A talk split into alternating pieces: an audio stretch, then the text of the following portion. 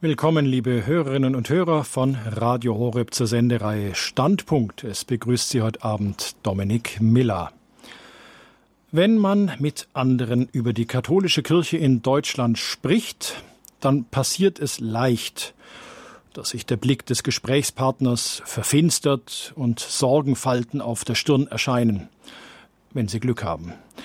Wenn da im Gespräch nicht gleich das Stichwort Missbrauch fällt, dann aber sicher Schlagwörter wie Krise, leere Kirchen, Priestermangel oder gar synodaler Weg. Kurz, da kommt viel Ernüchterung und wenig Begeisterung auf. Das könnte auch im Großen und Ganzen die Stimmungslage mancher Katholiken in Deutschland beschreiben. In solchen Zeiten, da ist es eigentlich schon immer hilfreich gewesen, den Blick mal über den eigenen Tellerrand zu heben und zu schauen, ja, wie wird's denn anderswo gemacht? Und vielleicht stellt man fest, dass es die anderen ja gar nicht mal so schlecht machen und wir uns hier vielleicht ein Stückchen davon abschneiden könnten, weil wir haben ja die Weisheit nicht gepachtet. Genau das möchten wir auch heute Abend bei Standpunkt gemeinsam mit Ihnen, liebe Hörerinnen und Hörer, tun, den Blick über den Tellerrand erheben. Unser Studiogast, der hat viele Jahre in den USA gelebt und hat dort eine junge, dynamische und gläubige katholische Kirche kennengelernt. Konkret heißt das sowas wie Jugendveranstaltungen, die keinem peinlich sein müssen und zu denen man sogar auch nichtgläubige Freunde gerne einlädt. Missionarische Kirchengemeinden, Pfarreien mit einer gelebten Willkommenskultur. Eine Kirche, die im 21. Jahrhundert angekommen ist und locker und souverän die neuen Kommunikationskanäle nutzt. Unser Thema heute bei Standpunkt die katholische Kirche in den USA, jung, dynamisch und gläubig. Herzlich willkommen heute Abend bei Standpunkt Pater Paulus Tautz. Schön, dass Sie heute Abend bei uns sind, dass Sie den Weg hergefunden haben. Ja, vielen Dank. Pater Paulus, ist etwas über 50 Jahre alt, stammt aus Ostdeutschland, wo er noch vor der Wende nach der Berufsausbildung in den Franziskanerorden eingetreten ist und vor 20 Jahren ist er in den USA dann zu den Franziskanern der Erneuerung übergetreten. Dazu vielleicht später noch mehr in der Sendung.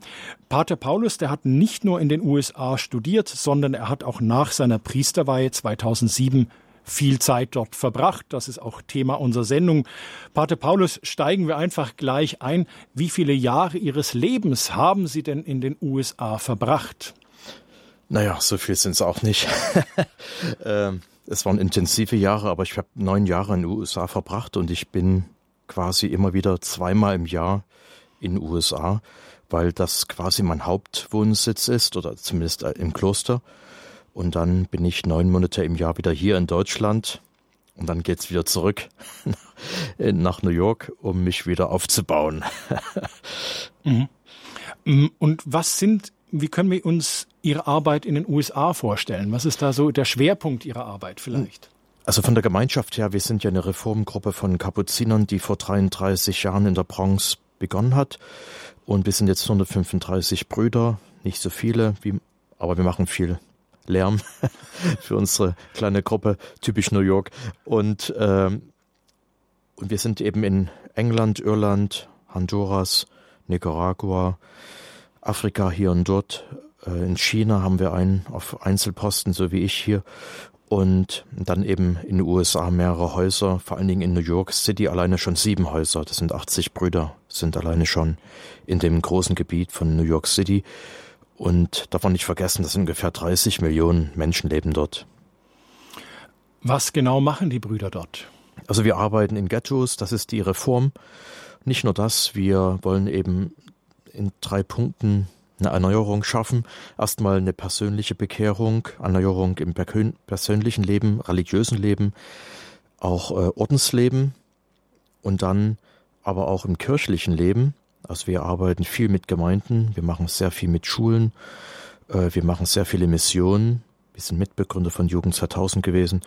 Und dann die, der dritte Punkt, die gesellschaftliche Erneuerung. Wir gehen in solche Ghettos und wir arbeiten mit Armen, Obdachlosen, nicht nur, äh, wir gehen, machen viele Hausbesuche und wir wollen eben, dass die Ghettos sich verändern.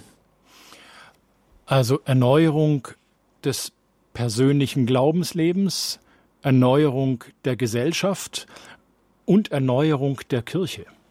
genau. Da haben sich einiges vorgenommen, aber das ist unser Thema heute Abend. Pater Paulus, ähm, beschreiben Sie uns doch mal die Situation der katholischen Kirche in den USA. Was ist, äh, wer, wie sind da die Strukturen? Gibt es da Aufbrüche? Was sind Besonderheiten?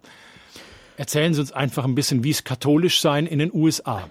Ja, also das, die haben natürlich eine große Veränderung durchgemacht die letzten 15 Jahre.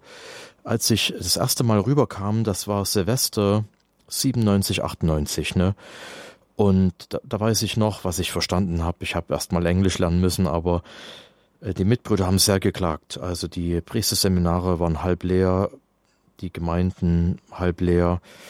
Äh, sie haben sich immer also im Kopf gekratzt, die Brüder, was machen wir hier, wie können wir das erneuern, wo geht's lang? Also es war wirklich eine Ratlosigkeit und ich will mal sagen sogar eine Resignation, Hoffnungslosigkeit. Und dann kam eher erstmal, denke ich mir, das hängt auch damit zusammen, dieser Anschlag auf das World Trade Center 2001, war, ja. Ja, genau. Und, und das muss man eben alles im Kontext sehen. New York ist eigentlich eine katholische Stadt, eine religiöse Stadt, aber wie man sich so vorstellen kann, nicht so super fromm. Ne? Also, und auf einmal was, was ist passiert? Ungefähr 500 Feuerwehrmänner sind ja umgekommen durch diesen will ich mal sagen, überraschenden Einsturz. Die haben noch gedacht, die haben zwei, drei Stunden, dann auf einmal war es nur noch 20 Minuten. Und das Gebäude war voller Feuerwehrleute und die sind meistens katholisch. Also das ist irgendwie so eine Familientradition, irische Herkunft, polnisch, italienische Herkunft. So und ähm, was ist dann passiert? Äh, die haben dann ein Jahr lang, zwei Jahre lang äh, ganz viele große katholische Beerdigungen gefeiert. Also das darf man sich gar nicht so, also darf, darf man nicht unterschätzen, weil die Beerdigungen in den USA werden sehr, sehr groß gefeiert. Also da ist erstmal am Vorabend ein sogenannter Wake. Also und dann, da wird mit der Familie gefeiert. Dann offiziell am nächsten Tag eine ganz große Feier und alle, das halbe Dorf oder sowas nimmt äh, Urlaub oder bekommt frei. Die, die Schüler sind da und so weiter. Gerade die Feuerwehrleute haben sie gefeiert als, als Helden. Ne? So, und was ist da passiert? Auf einmal war die katholische Kirche sehr präsent, äh, der Kardinal war überall, die Bischöfe waren überall, äh, sehr alles in besten Tönen. Also fast ein bisschen, will ich mal sagen, too much, also zu viel. Also, äh, und das hat nicht lange auf eine Gegenreaktion warten brauchen. Also, dann kam es dann 2002 zu diesem 2003 vor allen Dingen zu diesen sechs Skandalen. Und wir vermuten mal, dass es so ein bisschen aus der Schublade rauskam, was nicht unbedingt schlecht war, ne? aber es war eben der Zeitpunkt. Ich denke mir, dass einigen das auf den Geist gegangen ist, dass die katholische Kirche so präsent ist. Ne? So, auf einmal gute Presse für die katholische Kirche. Genau, auf, sowas? genau, auf einmal war das irgendwie so ein ganz positives Ding. Ne? Und dann kam gleich diese Gegenmedizin, also ähm, diese Sexskandale. Und das war auch, da gab es auch Vorfälle, aber wie wir das alles auch wissen bei uns, ne, Gesellschaft, die ganze Gesellschaft ist so ziemlich auf Deutsch versaut, ja, also äh, das mehreren Gründen. Und äh, und denke mir vielleicht auch ein bisschen, um das zuzudecken, aber es war jedenfalls der Fall. Äh, jeder Sexskandal ist zu viel in der katholischen Kirche, jedenfalls 1,5 Prozent der Priester der katholischen Priester in den USA ist straffällig geworden. Ist natürlich ein großes Land, die haben 70 Millionen Katholiken, äh, mehr Priester als wir in Deutschland, kann man sich vorstellen. Das war schon eine ganze Menge und das war sehr skandalös, äh, peinlich. Es wurden vor allen Dingen viele äh, Strafzahlungen machen müssen. Also man hat dann quasi Ausgleichszahlungen machen müssen. USA ist eine Anzeige Gesellschaft. Ich weiß gar nicht richtig die deutschen Be Bezeichnung dafür, aber jedenfalls, man wird oft angezeigt, man muss sehr viel entschädigen. Ne? Also sehr viele auch äh, Rechtsanwaltkosten, das kann man sich gar nicht richtig vorstellen bei uns. Das geht einfach in sicher astronomischen Summen über und da sind ganze Diözesen pleite gegangen und über 100 Priester haben sich das Leben genommen. Also es war eine sehr furchtbare Sache. Fast jeden Tag was Neues in der Zeitung und immer, ich war gerade im Priesterseminar, also das war nicht gerade erbaulich. Ne? Mhm. Hat man gesagt, oh je, wer jetzt noch Priester werden will, der ist ja verrückt. Also und so war die Stimmung, aber das war trotzdem, ich mal sagen, höchstwahrscheinlich natürlich alles Gottes Vorsehung, äh, dass das erlaubt worden ist. Und was ist passiert? Die ähm, Priester und Bischöfe waren gelähmt. Die konnten gar nichts mehr machen. Und dann auf einmal fingen die Laien an. Die Laien haben gesagt, also jetzt verteidigen wir die Kirche oder besser gesagt, wir, wir fordern was ein. Das ist ja unser Geld, die ganzen Entschädigungszahlungen, Riesensummen, äh, die an die Rechtsanwälte gehen und so weiter, das ist ja unser Geld. Dazu muss man sagen, in den USA gibt es keine Kirchensteuer. Ja, das läuft alles über die Pfarrei. Und also da kann man sich mal vorstellen auch, wie das äh, da war echt heiße Luft, ja. Die so. Leute waren richtig wütend auch. Genau. Und dann sind die zum Bischof gegangen oder haben dem Bischof geschrieben, also wenn du da hier nicht aufräumst, bezahlen wir keinen Heller mehr für diese Kirche, ja. Für diese Gemeinden. Wir haben gedacht, wir geben unser Geld aus für die Schule, für den Kindergarten, fürs Jugendprogramm und so weiter, ja, für, für den Kirchenaufbau. Und jetzt landet das irgendwie bei solchen Entschädigungszahlungen. Und ähm, ja, und dann haben die wirklich, will ich mal sagen, was gemacht. Das war auch ein glücklicher, äh, will ich mal Umstand, dass Papst Benedikt äh, 2005 äh, ja Papst geworden ist und er hat das, will ich mal sagen, schon ein bisschen vorbereitet gehabt als Kardinal. Er hat sehr, sehr viel gewusst, ja, und ähm, und hat sofort losgelegt. Und das kann ich auch erzählen und erklären, wie er, wer das gemacht hat. In den USA, die lieben den heiß und innig. Deswegen, er hat gesagt, wir machen jetzt eine Delegation, eine hochkarätige Delegation und die gehen jetzt in jede Ausbildungsstätte der katholischen Kirche in den USA und die checken das aus. Was läuft hier? Und die sind auch in unser Seminar gekommen. Ich war in so einem spät berufenen Seminar, 90 Seminaristen waren wir von 18 Jahren bis 80 Jahre. so ja. sah das aus. Und da kam so eine Delegation an und die haben dann gesagt, ähm, okay, was wird hier gelehrt? Was wird euch erzählt? Was macht ihr Samstagabends? Werdet ihr angefasst? Äh, was läuft hier? Ne? Also nicht der, der Rektor oder Rektor ist gefragt worden, sondern eben die, die kleinen Seminaristen.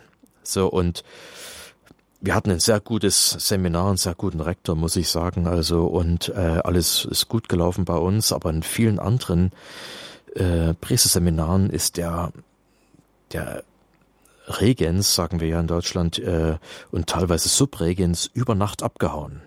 Also die haben kalte Füße bekommen und sind abgehauen, weil die eben auch Dreck am Stecken hatten und äh, da war eben auch, will ich mal sagen, eine kleine Subkultur äh, in vielen Seminar Seminaren und, und auch Noviziaten. Und da muss ich eben auch nochmal äh, loben, den Kardinal George nennen. Das war damals der Kardinal von Chicago und der hat äh, mit dem damaligen Papst Benedikt das so ziemlich äh, äh durchgezogen.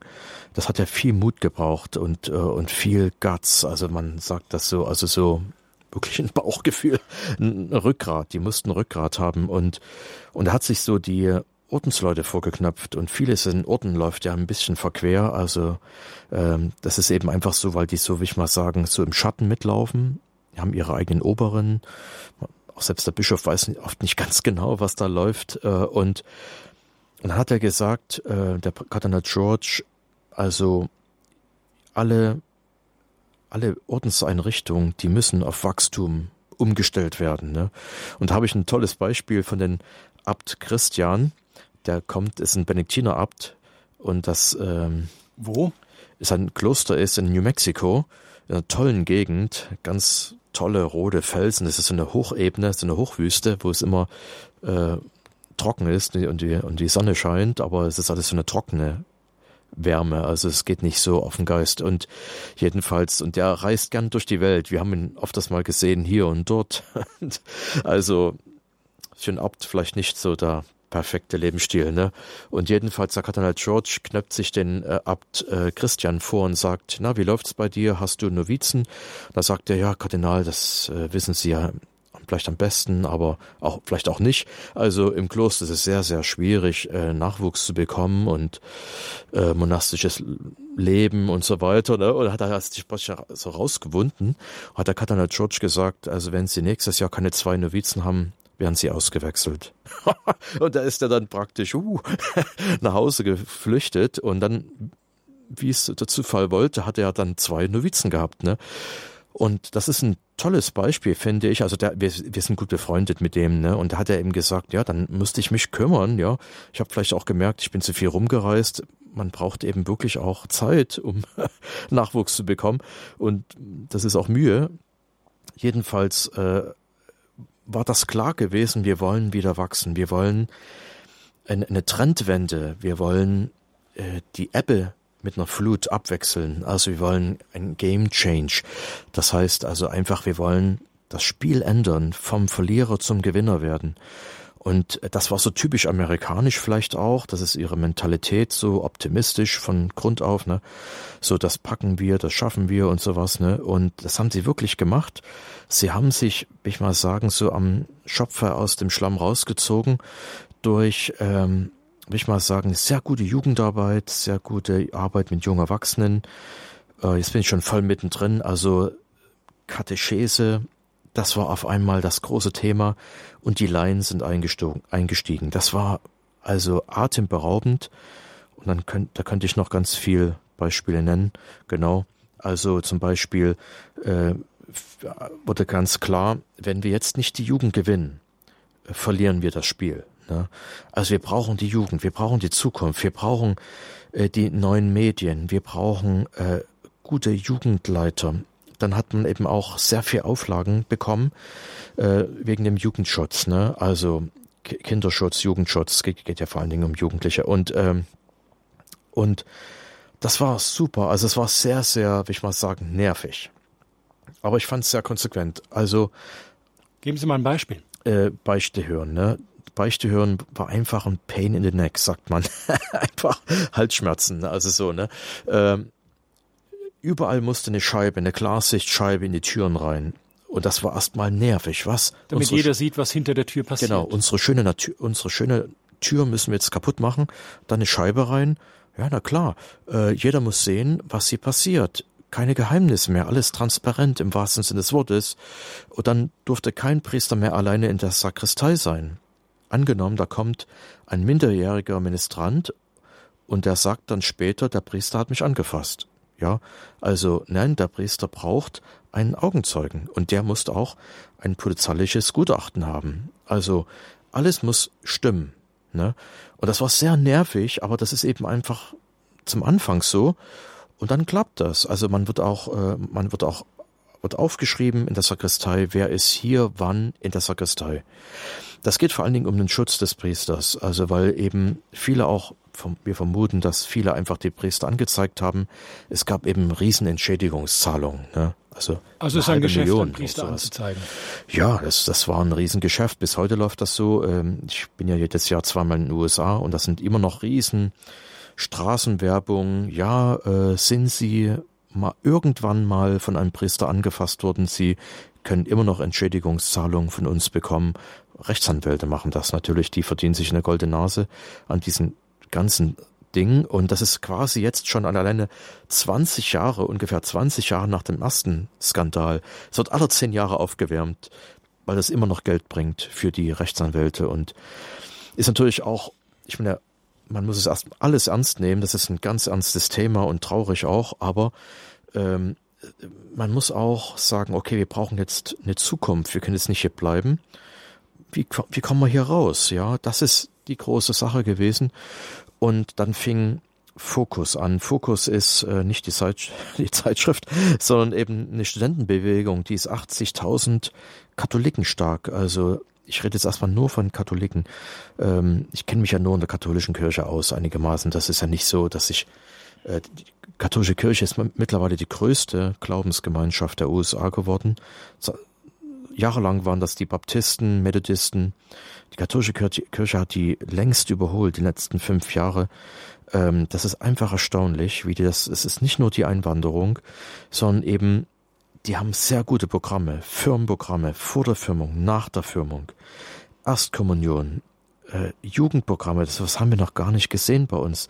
Äh, sie machen das alles auch mit den Medien, also mit Film, mit Buch, mit äh, YouTube mit äh, Radio ist im Grunde auch out, also so Podcast. Es gibt Priestgemeinschaften, die machen nichts anderes als nur Podcast, Radio. Das muss man sich mal vorstellen.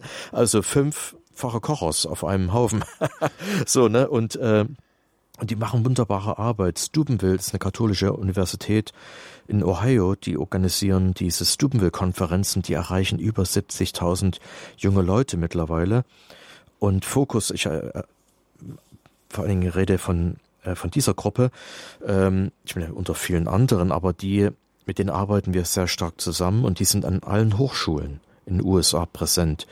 Und sie arbeiten sehr viel mit Freundschaft, mit Bibelschule, mit ähm, Missionseinsätzen.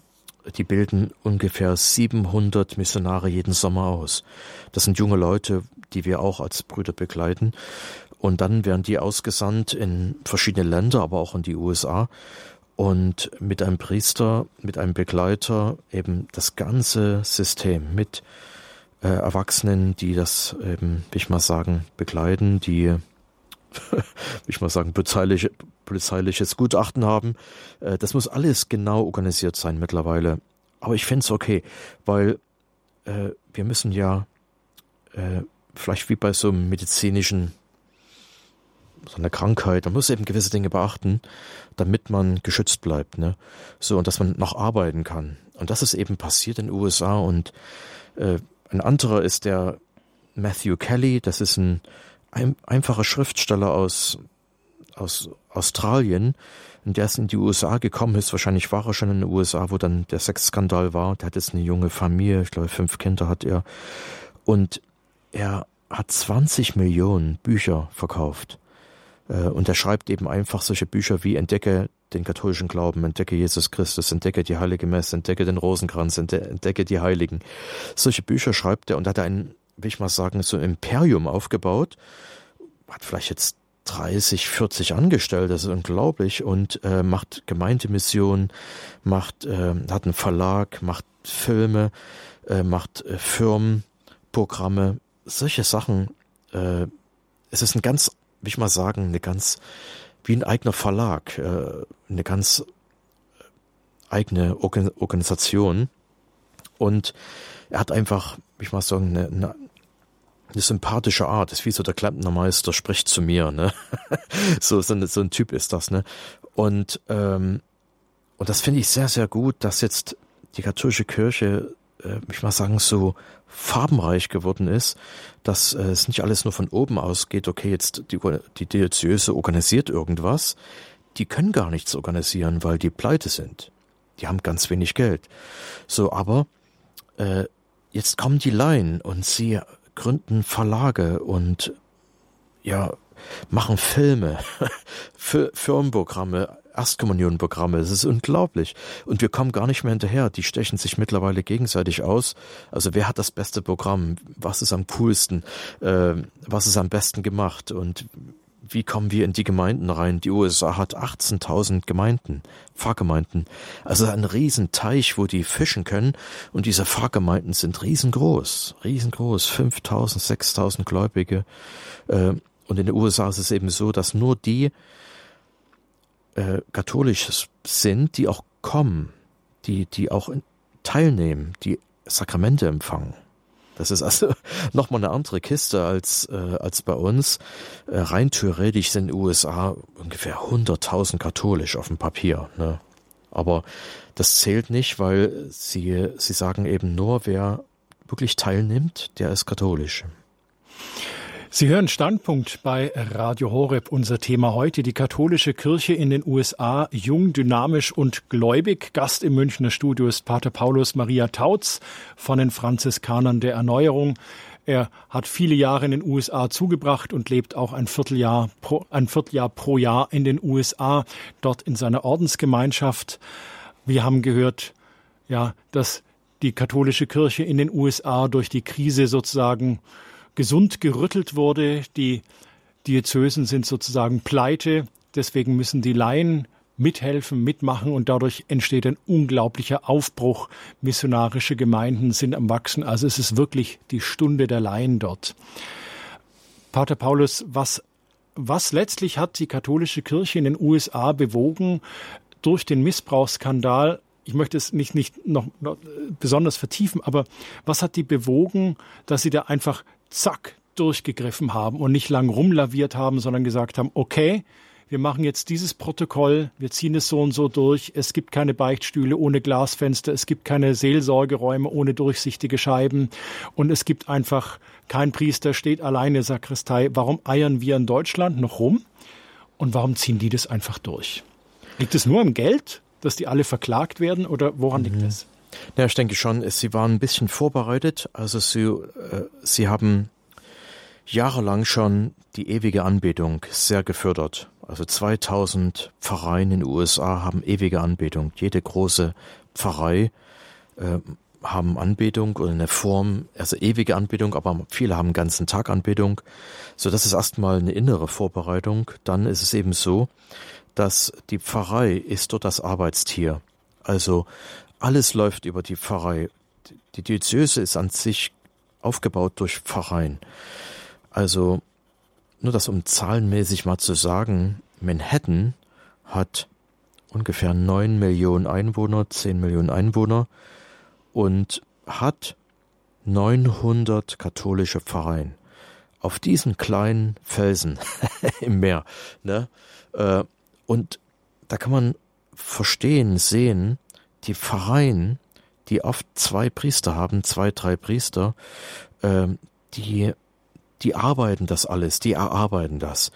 Und ich habe selbst dann was im, im Bischofsbüro äh, holen müssen, also im Ordinariat. Äh, ich habe wichtige Papiere gebraucht und da habe ich dann, da, man kann dort gar nicht hingehen, die haben gar, kein, äh, gar, keine Büros, man muss anrufen. Ne? Das und das brauche ich. Und dann machen die das und dann haben die sich in einer Pfarrei eingemietet, das Ordinariat. Es hat gar kein eigenes Gebäude. Ich bin erstmal vorbeigefahren, ich habe es gesucht und und dann war das eine kleine Pfarrei.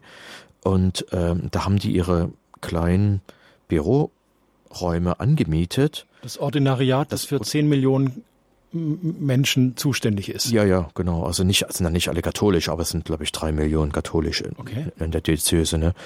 So und äh, 2,8 oder so. Und dann haben die ähm, mir, habe ich dann meinen Namen genannt, meinen Ausweis gezeigt und dann hat er mir, der Pförtner, durch die Scheibe die Dokumente gereicht. Ne?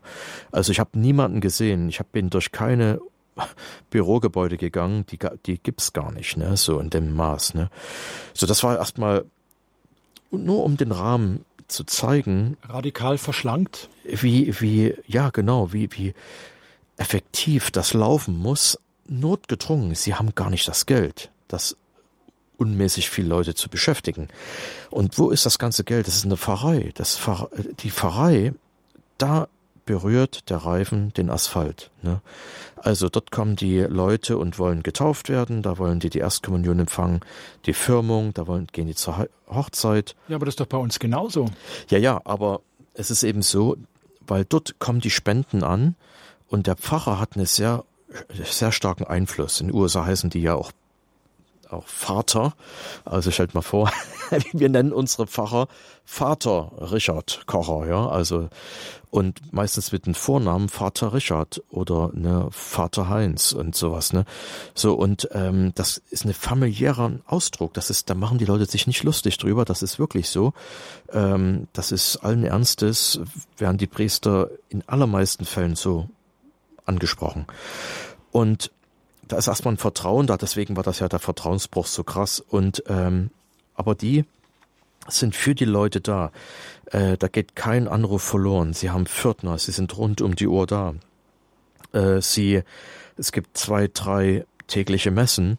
Äh, das ist wie ein Bienenhaus, die Pfarrei. Und und warum ist das so? Weil erstmal, wenn die Pfarrei aktiv wird, dann ist sie erstmal aktiv. Das ist wie so ein, will ich mal sagen, ein Schneeballeffekt. Ne? So, auf einmal wird alles aktiv, dann wird alles aktiver, aktiver, aktiver, ja.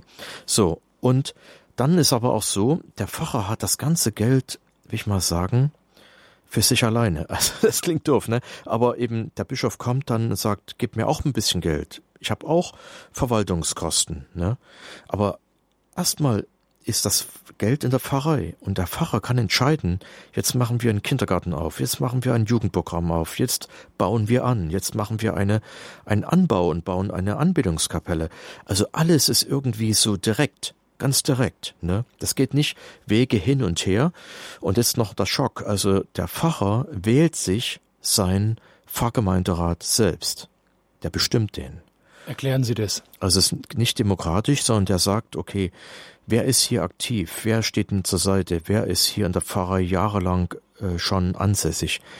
Die hole ich mir. Wer hat gute Kontakte? Genau, die hole ich mir. Also in mein Team. Ne? So, ist natürlich jetzt so, wenn man das von außen betrachtet, um Himmels Willen, wer kontrolliert jetzt den Pfarrer und sowas, ne? Ja. Aber es ist so, es gibt auch ganz andere Kontrollmechanismen. Äh, der muss alles offenlegen, die ganzen Gelder. Die Pfarrei muss sich rechtfertigen. Vor wem? Vor den Leuten selbst. Weil das Geld in der Pfarrei bleibt. Das kommt dort an und bleibt. Und die Leute wollen wissen, wo ist mein Geld? Wo ist meine Kollekte? Wo ist meine Spende? Wo äh, ich habe doch jetzt Geld gegeben für einen Kindergarten. Wo ist das? Ich möchte gerne den Kindergarten sehen. Genau. Stell mir die Kindergarten Genau. Wo ist mein Schild an dem Möbelstück, das ich gestiftet habe, ja?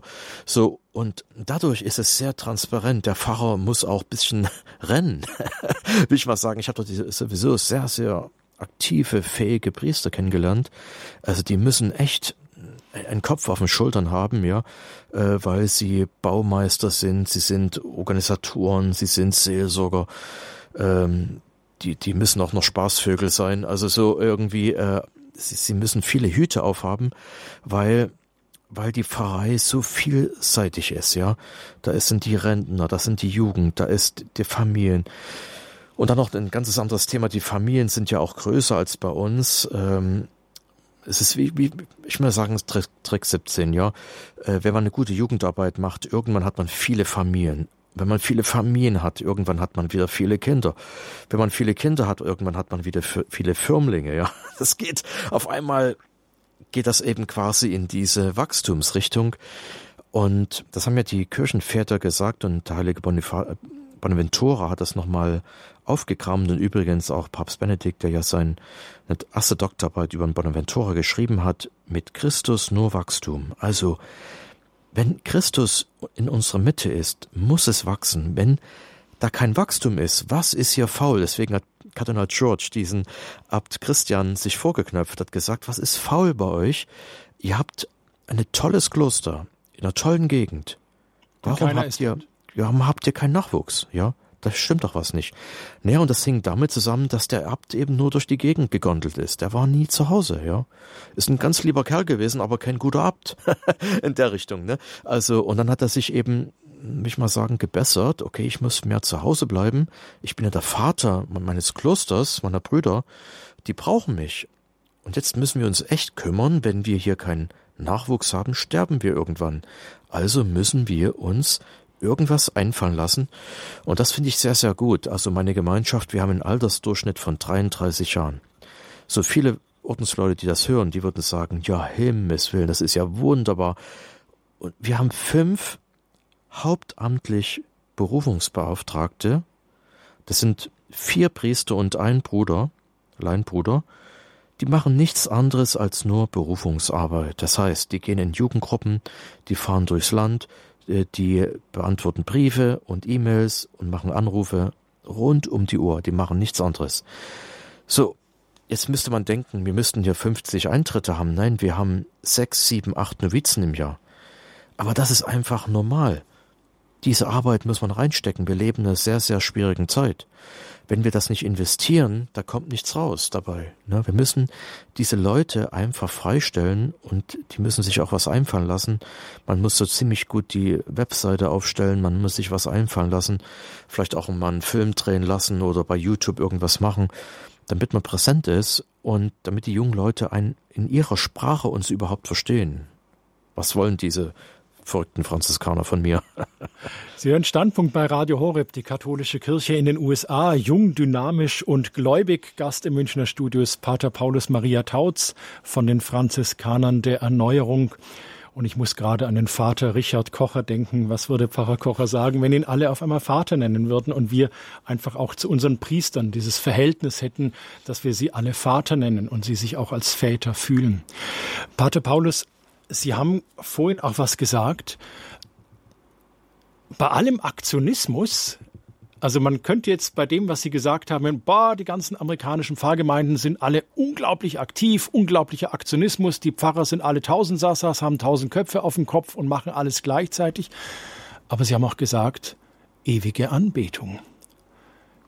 Erklären Sie das, wie, wie ist es gelungen, die ewige Anbetung in den Gemeinden zu etablieren? Ich kenne hier aus persönlicher Anschauung Anbetungen, die über Jahre hinweg vor sich hinkrebsen, da geht auf gut Deutsch keine Sau hin. Und mhm. wie, wie, wie haben das die Katholiken in den USA geschafft, dass wirklich das Feuer der Anbetung brennt? Ja, also da gab es eben schon Propheten. Also eine Prophetin war Mutter Teresa, allen bekannt, und die hat ja viel in den USA gemacht, vor allen Dingen in New York, hat auch unsere Gemeinschaft sehr stark beeinflusst. Und sie hat schon vor Jahren gesagt, wir brauchen die Holy Hour. Diese Idee, der Name Holy Hour kommt eigentlich von Fulton Sheen, diesem Erzbischof von Rochester. Das ist ein, Erz, ein Bistum, also was zu New York City gehört, also New York State, besser gesagt. Und äh, er war auch dann äh, in lang, jahrelang Bischof in New York City und ähm, war sehr ja sehr bekannt in den USA durch das Fernsehen, hat als erster so namhafter Katholik mit dem öffentlichen Fernsehen gearbeitet, hat unheimlich hohe Einschaltquoten bekommen und äh, wird jetzt äh, auch selig gesprochen. Und der hat äh, diese Holy Hour erstmal persönlich gemacht und dann promotet. Und auch wir. Wir haben das übernommen schon vor 30 Jahren und dann ging es in den Gemeinden los und äh, viele Bischöfe haben das kritisch angesehen. Die haben gesagt, ja, das ist bestimmt eine Modeerscheinung, wenn das alles wieder vorbei ist. Was machen wir mit den ganzen Anbetungskapellen, die umgebaut worden sind? Anbetung als Modeerscheinung. Genau, ja, okay. das, das, so war das eben. Ne? So, und die haben gesagt, das geht bestimmt vorbei. Also wie schon gesagt, die katholische Kirche in den USA vor 20 Jahren sah genauso aus wie in Deutschland jetzt. Also die haben da rumgekrebst, es gab Grabenkämpfe zwischen konservativen, liberalen Katholiken und so weiter. Und, und es gab keinen richtigen Fortschritt, man kam nicht irgendwie in die Pette, ja. Also dann kam eben dieser Sexskandal und das will ich mal sagen, hat so ein bisschen äh, den liberalen Katholizismus in den Kopf geschossen, ja. Also äh, weil Liberaler Katholizismus wäre was? Ja, eben, die das Gleiche fordern wie synodaler Weg bei uns. Wir müssen alles angleichen und äh, wir müssen uns anpassen, sonst wäre Minisekte und wir werden fallen hinten runter und wie, ja, das, das ganze, das ganze Geklage, ja, so und Gejammere und, und so weiter und dabei verstehen die meisten nicht mal, was eine heilige Messe ist, Anbetung noch weniger, Priesterweihe wird nicht mehr verstanden und das, das ganze Programm, ja. Und auf einmal, will ich mal sagen, sind die kleinlaut geworden, weil durch den Sexskandal waren eben auch sehr, sehr liberale Kreise mit verwickelt. Ja, sie haben eben gesagt, lebe, was du fühlst. Äh, Sexualität gehört einfach zum Menschen dazu, das muss man ausleben. Ne? So und solche komischen Begründung für einen Doppellebensstil, für einen sündhaften Lebensstil oft, ja. So, und, äh, und dann war es klar gewesen, wir kommen hier nur raus mit Heiligkeit. Wir brauchen Heilige. Wir brauchen Gläubige. Nicht nur gläubige Leute, die ihren äh, Cent abgeben, alles bezahlen, sondern auch Priester. Wir, wir tolerieren das nicht mehr, dass die ein Doppelleben führen, ja.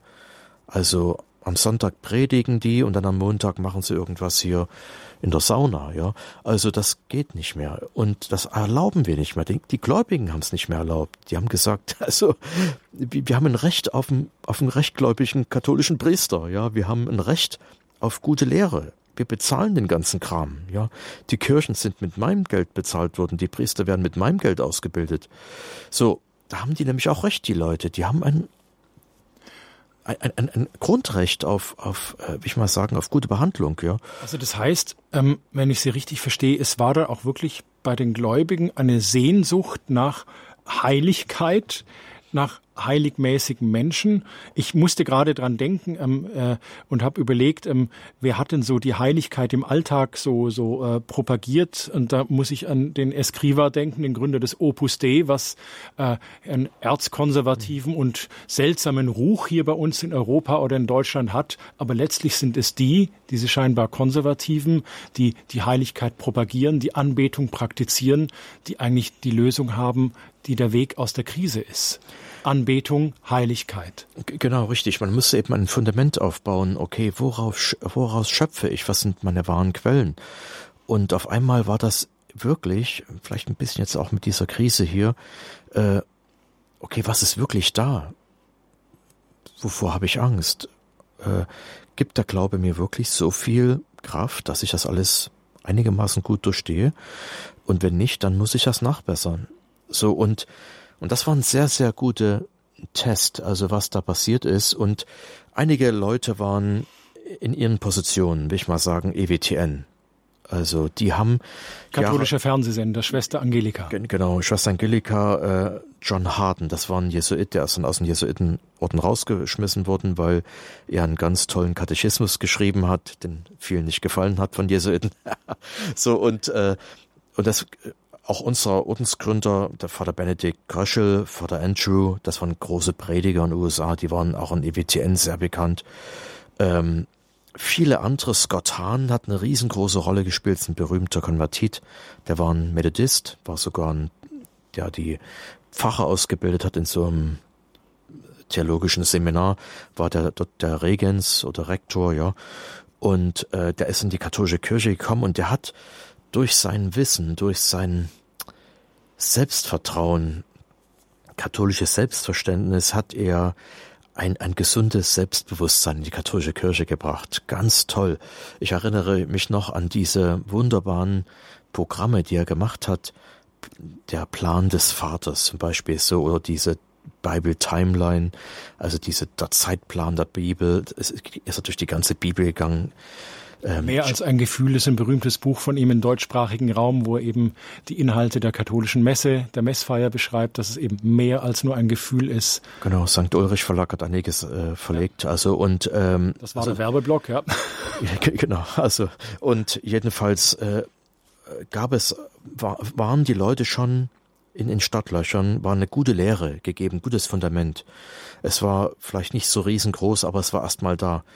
Und und daraus sind sehr viele Leu gute Leute gekommen. Also ein ganz wichtiger Aspekt hat, hat auch noch die Katholische Universität Steubenville gespielt, Ave Maria College, Ave Maria University in Florida, in Kalifornien. Es gibt noch ganz andere, viele solche guten Schulen. Und die haben dann in den letzten 15 Jahren wirklich Tausende von tollen, aktiven, jungen Katholiken rausgepumpt, also in die Kirche hinein. Also, also das sind jetzt keine, die, diese katholischen Universitäten haben jetzt keine Top-Theologen ausgebildet, sondern sie haben im Grunde missionarische Katholiken ausgebildet. Ja, in vielen Bereichen, also die auch im Wirtschaftsbereich, Politik, äh, Chemie, Biologie, alles das bilden sie aus, nicht nur Theologie. Ähm, Aber sie geben ihnen eine Portion Glauben mit. Ja, natürlich, und die sind richtig praktizierend. Also ich habe ähm, ja einige Mitbrüder erlebt, die von Stubmel gekommen sind, die auch Scott Hahn dort als Professor hatten und die haben die Bibel auswendig gekannt. Also das war, ich kann die heute noch anrufen, sagen, du, wo steht denn das? Kannst du mir das, noch am Telefon wird er mir sagen, dort und dort steht das, ne? Das sind einfach gut ausgeläutete, ausgebildete Leute und äh, noch ein Hammer, äh, der Scott Hahn hat sein eigenes Priesterseminar angefangen, ist ein Laie. Mhm. Und der hat sein eigenes katholisches Priesterseminar begonnen, das ist typisch USA, äh, wo er sagt, ihr Bischöfe, schickt mir eure Seminaristen. Ne? Ich werde sie ausbilden. und die machen das. Und der hat dort volle Bude. Und ähm, das ist alles in Steubenville. Das ist ein, eine verarmte Stadt in Ohio. Die hatten mal so große Stahlindustrie und jetzt kann man dort große Gebäude für wenig Geld bekommen. Und dort hat die katholische Kirche aufgeräumt. Da haben dort ganz viele Gebäude gekauft und das ist eigentlich wie so eine katholische Stadt.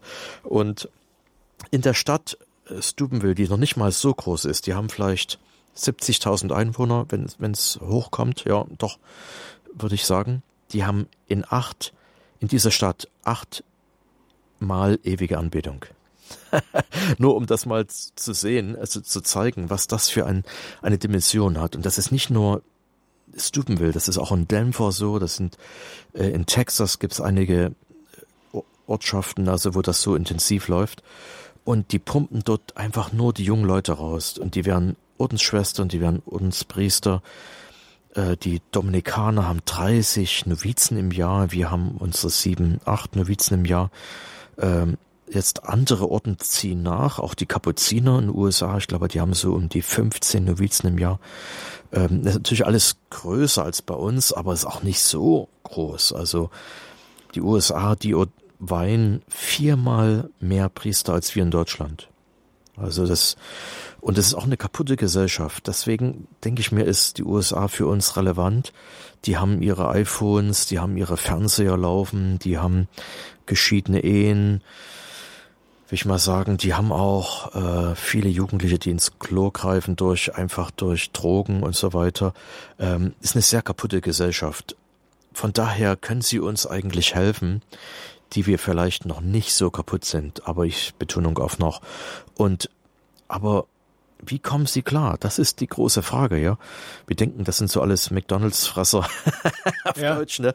So fett und dumm und sowas, ne? Aber die haben was drauf. Die haben, ähm, das ist nur ein bisschen auch die Medien. Also äh, die haben sehr viele gute Leute, die hart arbeiten, die sehr entbehrlich leben, äh, die den Glauben sehr ernst nehmen, die tolle Familien gründen, die tolle Ideen haben, die Risiken eingehen für den Glauben.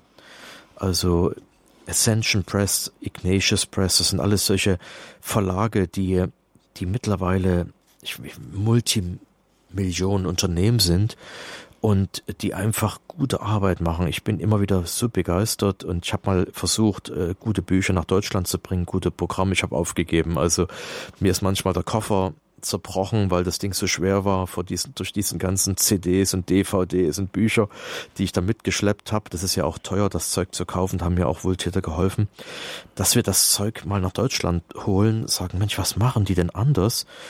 Und das ist eben einfach so, sie sprechen, weil das eben auch viele Laien machen, das sind natürlich auch Priester als Direktoren oder geistliche Begleiter eingesetzt. Die machen das nicht ohne Priester.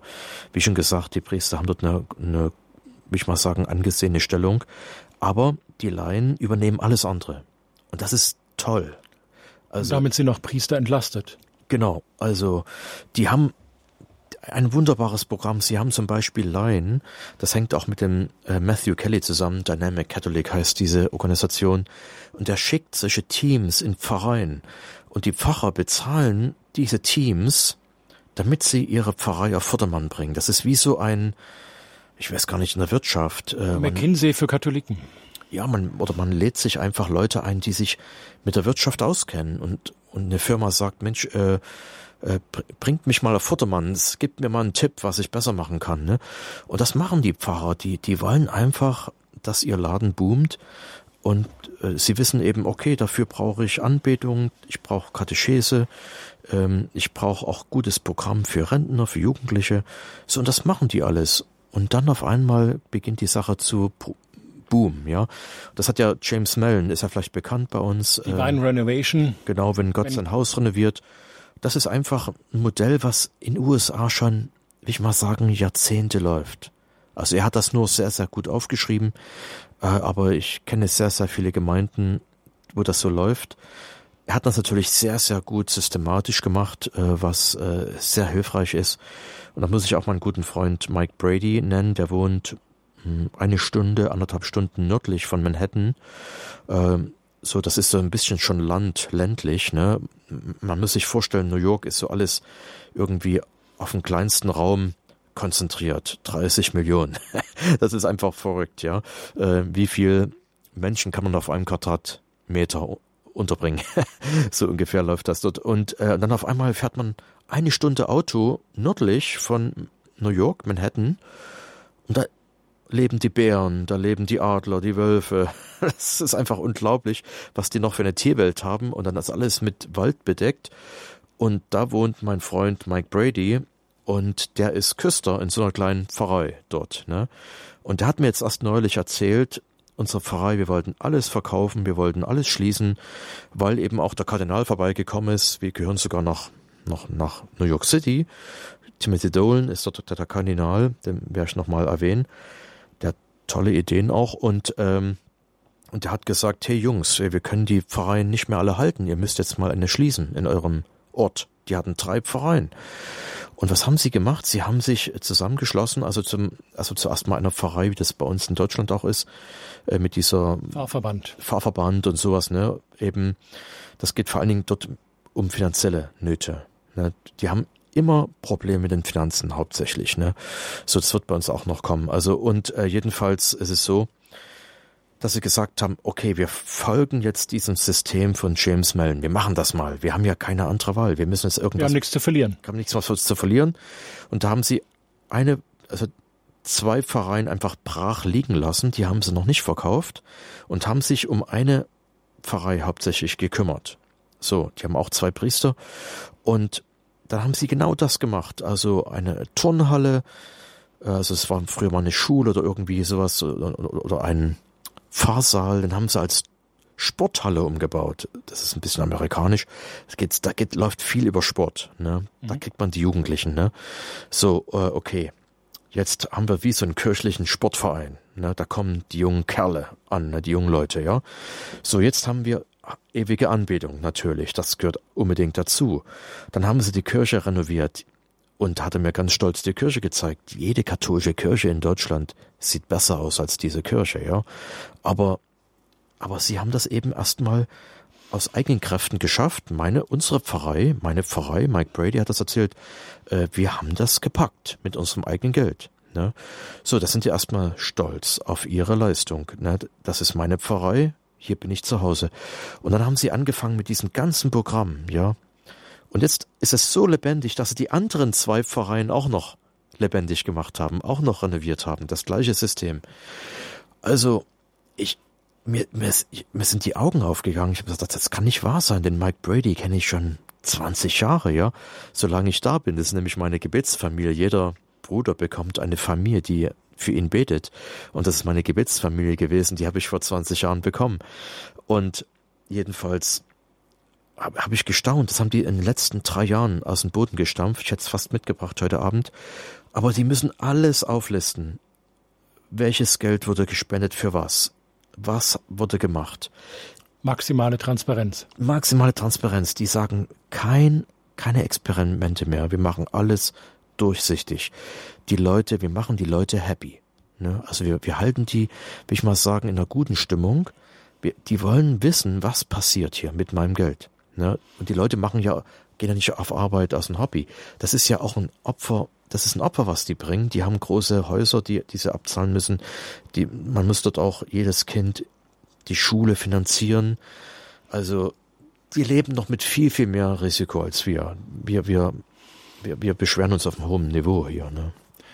Sie hören immer noch Standpunkt bei Radio Horeb. Unser Thema heute Abend, die katholische Kirche in den USA. Jung, dynamisch und gläubig. Gast im Münchner Studios Pater Paulus Maria Tautz von den Franziskanern der Erneuerung.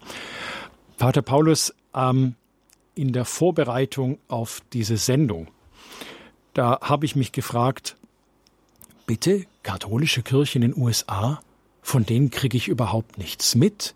Was soll da jung, dynamisch und gläubig sein? Ich dachte immer, USA, das sind hauptsächlich, wie Sie es vorhin sagten, Baptisten, Methodisten, Freikirchen oder sowas. Warum? Also ich bin da sozusagen, ich nehme mich jetzt als das Beispiel des typisch deutschen Katholiken. Ähm, warum kriegen wir von den Katholiken in den USA nichts mit? Sind die so leise oder schauen wir so wenig? Ja, ich denke mir, wir schauen so wenig, laut sind die Amerikaner ja. Aber zum Glück hat eben James Mellon auch dieses Buch geschrieben oder Rebuild. Ähm, das ist ja auch ähm, Vater Mike ähm, ein bekanntes Buch, wo auf einmal was mal rübergeschwappt ist. Ansonsten. Aber warum wird, kriegen wir hier davon nichts mit? Wird fast nichts übersetzt, wird ganz wenig übersetzt. Also, Weil wir glauben, wir wissen es besser, oder? Na, es ist einfach so, äh, läuft, vieles läuft über die Diözesen, die haben das Geld. Die werden von sich aus das nicht einfach anzetteln, ja. Also wir wissen aber auch wenig über Tschechien, wir wissen ganz wenig über Frankreich, wissen wir was über Italien, äh, wissen wir was über England. Wir wissen gar nicht, gar nichts, also wenig, wir wissen wenig. Zum Beispiel Tschechien, die Diözese Prag, Jeder dritte Katholik in dieser Diözese ist neu getauft. Bitte? Genau. So, auf 20 Gläubige kommt eine Kirche. Und der, der Generalvikar hat mir, ähm, Martin Davidek hat mir erst neulich gesagt, wir werden keine aufgeben, wir glauben, dass die alle voll werden. Jetzt. Also, und das sind unsere Nachbarn hier gleich um die Ecke, sozusagen Bayerischer Wald, noch ein bisschen weiter. Aber jetzt muss ich mich ehrlich fragen, Vater Paulus, um uns rum lauter Beispiele, wo es läuft, wo es einen Aufbruch gibt, wo ewige Anbetung praktiziert wird, wo man aus Trümmern wieder was Neues baut. Hallo, was machen wir hier falsch? Naja, ist mich, der Bogen ist weit zu spannen, aber ich denke mir, es ist eben einfach so, falsche Theologie. das ist unser Hauptproblem, falsche Theologie. Erklären Sie. Also äh, erstmal im Vergleich zu den USA ist es so, jede, jedes Priesterseminar wird selbst getragen von der Diözese. Die bekommen ganz wenig Geld. Die Dozenten, die arbeiten dort fast kostenlos.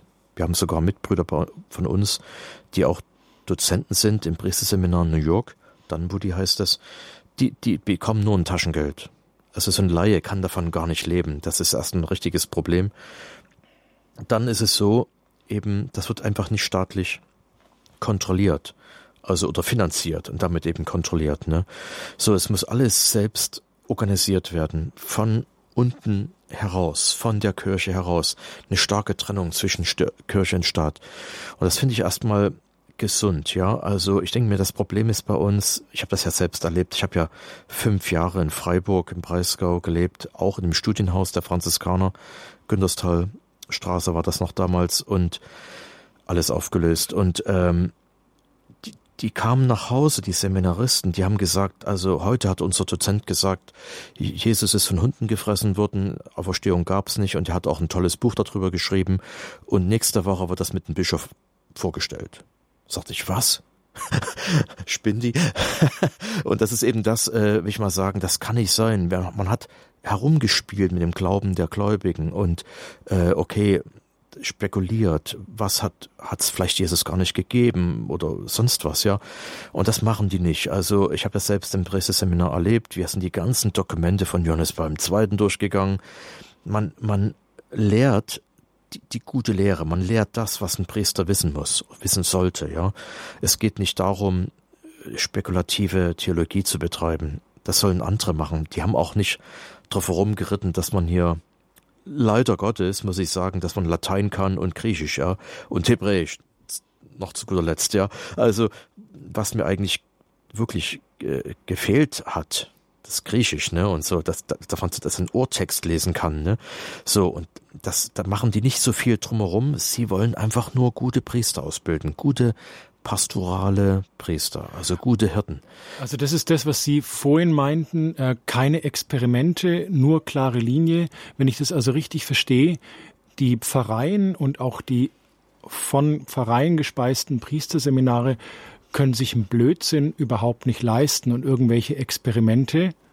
Und deswegen müssen sie einfach eine ganz glasklare Theologie fahren, weil sie dann wieder von ihren Geldgebern, also den Gemeindemitgliedern gefragt werden, hallo, gebt ihr euer Geld für irgendwie eine Spielereitheologie aus oder für eine klare, äh, gut fundamentierte Ausbildung von Priestern? Ja, ja, genau. Das ist, das, das ist eine ganz große, spielt eine ganz große Rolle. Es ist wie ein Wirtschaftsunternehmen. Die Leute wollen wissen, das sind diese Aktionäre, die wollen wissen, was macht ihr mit meinem Geld, ne? Oder was, ich möchte hier Erfolg sehen, ne? So ist überhaupt so ein Wort, Erfolg, ne? Also wir wollen wachsen, wir wollen erfolgreich sein. Und das, denke ich mir, ist ein Problem in Deutschland. Wir haben so mit dieser Resignation abgeschlossen oder uns befreundet. Jetzt, also ich habe das selbst von vielen Priestern gehört, okay, wir sterben jetzt und wir haben uns schon mal einen Sarg gekauft und äh, wir machen Probeliegen. Ne? Also so, so ungefähr, es geht noch, aber es geht nicht mehr lange. Ne? Also so, und alle fünf Jahre wird irgendwas aufgelöst. Okay, was ist das nächste? Und ich habe ja selbst einige Sachen angefangen, so katholische Musikfestivale, um erstmal die Jugendlichen zu sammeln, um irgendwie ein katholisches Selbstbewusstsein oder eine Freude am Glauben zu kreieren, ja, darum geht's mir ja erstmal. Und dann haben viele Pfarrer, mit denen ich gesprochen habe, gesagt, ach Pater Paulus, es ist toll, was Sie machen, geben Sie mal äh, Ihre Plakate her und sowas, ne? Und dann habe ich eben nochmal nachgefragt, die Gläubigen, hat er überhaupt was aufgehängt, hat er was ausgelegt? Gar nichts. Der hat das einfach durch einen Papierschredder ge ge gehauen, nach, nachdem ich weg war. Ne? Und es ist vielleicht gar kein böser Wille von den Priestern, das sind gute Leute, aber der hat einfach resigniert. Der wird sich gesagt haben, na, der Pater Paulus ist verrückt, der ist ein Verrückter, ja. Ähm, äh, so war ich vielleicht mal vor 30 Jahren, aber jetzt bin ich alt und klug geworden. Jetzt bin ich alt und resigniert, ne? Aber Pater Paulus, jetzt bevor wir alle Probe liegen im Sarg, ähm, wie, wie kommen wir aus dem Schlamassel raus in Deutschland. Genau. Und wir brauchen Erfolg. Wir müssen erstmal Erfolg kreieren. Wir müssen erstmal an uns selbst glauben. Das ist ja erstmal ein psychologisches Problem. Ne? Okay. Also wenn ich zum Beispiel sage, also ich werde jetzt Lotterie spielen, aber ich werde bestimmt immer verlieren. Ne? Also jetzt, so das ist ein, das ist ein Fall für einen Psychologen. Ne? Das ist eine, eine Neurose, ist das. Ne? So, das, aber das machen wir doch, ja. Also wir schließen das, wir werden das schließen, wir werden das schließen. Ähm, ich wette mal, in fünf oder zehn Jahren wird es diese Pfarrei nicht mehr geben. So gehen wir doch ran. Ne? So jetzt kommt mal so ein, ein, ein Wechsel. Also jetzt ein, in, in, wir, wir wechseln jetzt mal jemanden aus beim Fußball. In den letzten zehn Minuten zwei Leute, neue Leute kommen rein, angenommen. Ne? Und das sind Game Changer. Das sind auf einmal Leute, die die das fähig sind, das Team durch Hoffnung aufzubauen, ja.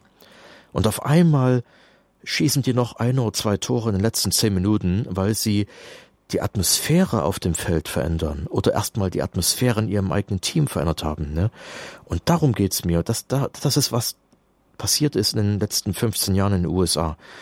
Und ich will ein Beispiel erzählen. Der Timothy Dolan, der Kardinal von New York City.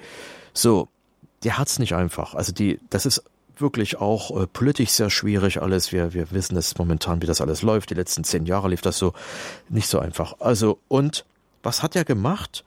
Jeden Donnerstag macht er eine heilige Messe in der Kathedrale von St. Patrick's Cathedral von New York City, wo 2000 Leute reinpassen, vielleicht noch mehr, macht er eine Messe für junge Erwachsene. So. New York City ist voll von jungen Katholiken. Ne, die haben dort eine Ausbildung, die machen Studium, die arbeiten dort. Das sind gut verdienende junge Leute oder sehr intelligente Leute. Sonst würden die so einen Job gar nicht halten können dort, ja. Die müssen irgendwie sich helfen können, dass die dort irgendwie überleben in dieser Stadt, ja. Also, so, der ist doch nicht dumm. Das ist typisch amerikanisch, ja. So, da hat er sich gesagt, okay, ich investiere in diese jungen Leute erstmal nicht nur meine Zeit. Jeden Donnerstag mache ich dort eine Messe für die jungen Erwachsenen, die so ein bisschen verloren sind in dieser Riesenstadt, ja. So, was mache ich? Ich miete auch noch das Riesenrestaurant, das ist zweistöckig oder dreistöckig sogar, hin, direkt hinter der Kathedrale. Da, da läuft öfters mal was von, von der Diözese, die müssen irgendwie einen Vertrag haben mit denen. Und das hat er gemietet und dann lädt er alle junge Erwachsenen nach dieser heiligen Messe in dieses Restaurant ein. Da bekommt jeder einen kostenlosen Döner oder Hamburger und ein kostenloses Getränk. So, der Kardinal investiert vielleicht an diesem Tag 10.000 Dollar. Ja, für diese jungen Leute. Aber der kann rechnen. Der weiß ganz genau, die 10.000 Dollar, die hole ich mir wieder, wenn diese jungen Leute katholisch bleiben. Wenn die in der Kirche bleiben. Wenn die sich engagieren. Wenn einige von denen sogar Priester werden, das hole ich mir alles wieder. Das ist gut angelegtes Geld. Ne? So, und das ist eben das, was, was die macht? Leute gemerkt haben dort. Wir müssen den Leuten was geben. Wir müssen investieren. Was machen die in dem Restaurant außer Hamburger essen? Ja, sozialisieren. Die, die, die reden. Der, das heißt, die reden über die, Predigt, die, über die Predigt, die sie eine halbe ja, Stunde vorher gehört Die wollen ihre zukünftige Ehepartner kennenlernen. Okay. ne? und, und, und aber auch dabei sind äh, junge Priester, das sind die Berufungsauftragten äh, des Bischofs, dann äh, ist der Kardinal selbst dabei. Ah, ein bisschen Sauerteig wird auch noch untergemischt. Ja, natürlich. Das ist praktisch alles hier, hier, hier Greet and Meet, also äh, hand, äh, Shaking Hands, also so praktisch äh, Handschütteln, äh, Keep Smiling, die Leute anlächeln und wie geht's dir und, und Freundschaft. Katholisch Netzwerken. Netzwerken, einfach äh, Beziehung aufbauen, Freundschaft aufbauen. Hey, ich habe dich gesehen, ich kenne dich, äh, wir sind doch Freunde, wir arbeiten jetzt zusammen. Also, weil in der USA gibt es eben diese Freikirchen. Ähm, der Katholik, wenn der am Sonntag zu einer katholischen Kirche fährt, da fährt er an 20 Freikirchen vorbei. Und die haben alle tolle Musik, die haben alle tolle Gebäude, die haben alle tolle Predigten, die haben die Lautsprecher nach außen gerichtet, äh, die haben tolle äh, Parkplätze, die machen Geschenke den Leuten und so weiter. Äh, äh, alles wunderbar, aber die katholische Kirche muss sich behaupten lernen in dem Land USA. Und das müssen wir auch lernen. Wir müssen mit der Konkurrenz klarkommen. Unsere Konkurrenz ist hier vielleicht erstmal der atheistische Staat, der, das, das atheistische Umfeld. Ja, äh, Christus ist nur eine Option von, von einem Lebensentwurf. Ne? Und da müssen wir mitspielen können. Da müssen wir den Leuten sagen: Hey, das Christentum, vor allem die katholische Kirche, die Kirche Jesu Christi, die er gegründet hat vor 2000 Jahren, die ist immer noch da, die ist in deiner Stadt, in deinem Dorf. Hey, schau mal vorbei. Wir haben ein Programm für dich. Wir sprechen in deiner Sprache. Wir sind Freunde. Wir warten auf dich, ja. So, und das müssen wir lernen. Und das ist eben das, was wir überhaupt nicht gelernt haben. Das ist nicht nur die falsche Theologie, aber daraus ist das gekommen, dass wir einfach gar keine Botschaft mehr haben. Wir, wir, wir glauben nicht mehr wir sind noch ganz, ganz unsicher. Und das ist eben das, was die Amerikaner auch geschafft haben, Skatan allen voran, vielen anderen, Ascension Press. Wie schon gesagt, die pumpen einfach diese ganzen Kurse raus, äh, zum Beispiel Kirchengeschichte. Das ist ein Riesenkurs, der geht ein ganzes Jahr für Laien allen Alters in der Pfarrei. Und da wird das praktisch in der Pfarrei angeboten. Jetzt mache ich einen Kurs in Kirchengeschichte, katholische Kirchengeschichte. In meiner Pfarrei? Genau, in meiner Pfarrei. Dann gibt es einen einjährigen oder zweijährigen Bibelkurs. Fast alle Pfarreien haben das gemacht. Die, die kennen sich aus. Dann Katechismus, die, die lesen das Ding. Das ist nicht nur einfach, bei uns wird das ja schon gar nicht mehr gedruckt, der Katechismus. Also jedenfalls ist es so, die sind im Bilde und deswegen ist es ein erwachsener Glaube, die lieben, kennen und teilen ihren Glauben. Und das ist das, was, dort sind wir noch gar nicht angekommen. Wir brauchen noch fünf Jahre, zehn Jahre, bis wir überhaupt dort ankommen. Und jetzt gibt's tolle, ich finde den Alpha-Kurs sehr gut, aber jetzt kommt ein neues Programm raus, das ist der Beta-Kurs, also äh, Beta, also von Alpha, Beta, Gamma. und äh, jedenfalls ist es eben so, dass da quasi so einen katholischen, äh, äh, ich mal sagen, Hangseite hat, also äh, dass der eben quasi erklärt nochmal den Glauben den katholischen Glauben. Es geht einen Schritt weiter. Und das finde ich sehr, sehr gut. Wir müssen einfach mal über unseren Glauben mehr reden. Wir müssen Zeugnis geben. Warum glaube ich? Ich habe gute Erfahrungen gemacht. Äh, jetzt habe ich mich mal beschäftigt mit dem Leben von Anna Schäfer, die heilige Anna Schäfer von Mindelstetten, ist ja vielleicht bekannt, hier in Herzen von Bayern. An ihrem Grab, das ist ja noch nicht lange her, die ist ja erst seit 1925 tot, über also um die 36.000 bestätigte archivierte Wunder sind dort geschehen, ja. So, wir müssen doch mal ein bisschen auf unsere eigene Tube drücken, ja. Was haben wir denn zu bieten? Das ist doch ganz toll. Ich habe jetzt ein ganzes Buch gelesen von Zeugnissen äh, von Leuten, die die Leute also aufgeschrieben haben. Das ist umwerfend, ja. In unseren Tagen, in unserer Mitte haben wir solche tollen Leute. So, niemand weiß irgendwas. Niemand, wir, wir verstecken unsere unsere Talente, wir verstecken unsere Trumpfkarten, ja, wir, wir, wir müssen das ein bisschen äh, ausspielen und das hängt damit zusammen, dass wir uns fehlen die Stars in den USA, die haben das geschafft, dass sie Jugendstars, nicht nur Jugendstars, aber eben vor allen Dingen für die Jugend Stars geschaffen haben. Also geben Sie mal ein Beispiel. Ich also weiß nicht genau, was Sie mir meinen. ist in, in Ihrem Bild hier die Lee Darrow, das ist ein früheres Fotomodell, ja. Die spricht zu Mädchen über über Wahrheit, Liebe, Schönheit, ja, wahre Schönheit. So, die ist fast auf diesen ganzen Konferenzen dabei. Ich habe ja schon erzählt, es gibt so wahnsinnig viele Kon Konferenzen. Die größte Jugendkonferenz ist übrigens in Los Angeles, katholisch, 40.000 junge Leute. 40.000. Da denken wir, das ist alles freikirchlich. Nein, das sind katholische äh, Veranstaltungen und mittlerweile werden die so groß, weil die so viele Firmlinge haben, die haben so viele junge Erwachsene, die haben so viele, äh, ja, äh, Jugendliche, jede Sekunde in den USA wird ein Katholik 18 Jahre alt. Also ein, ein Motor, das ist wie so ein wie so ein Brezelbackmaschine, ja, also und da werden die nur so rausgepfeffert. Und wenn die katholische Kirche das schafft, zu sagen, hey, bleibt in der Gemeinde, bleibt bei uns, geht nicht woanders hin, wir geben euch, was ihr braucht, äh, was ihr verstehen könnt, ja. Ähm, Glauben ist auch Gnade, aber wir können auch glauben, dass jeder gerettet werden soll, ja. Und, und wenn man dann nämlich ein bisschen damit, damit sich beschäftigt und das sehr, sehr gut macht, bleiben die Leute auch. Und, und dann wächst der, der Laden, der wird immer größer. Und so ist es eben möglich, dass die katholische Kirche in den USA um eine halbe Million Katholiken wächst jedes Jahr. So, das können wir uns gar nicht richtig vorstellen, äh, aber äh, das ist eben so, sie haben sehr, sehr gute Programme. Ich rede hier ein bisschen wie so ein Verrückter, aber eben eine Sache möchte ich noch äh, erwähnen. Sie bringen sehr, sehr gut Fil gute Filme raus. Und ein sehr guter Film, katholischer Film ist äh, Little Boy. Äh, die mich kennen, ich zeige den oft und rede oft darüber. Das ist eine ganze Gruppe von Regisseuren und Filmemachern aus Hollywood, die sich bekehrt haben. Die heißen Metanoia, also Umkehr heißt das ja übersetzt. Und die produzieren sehr, sehr gute Filme, hochqualitative Filme.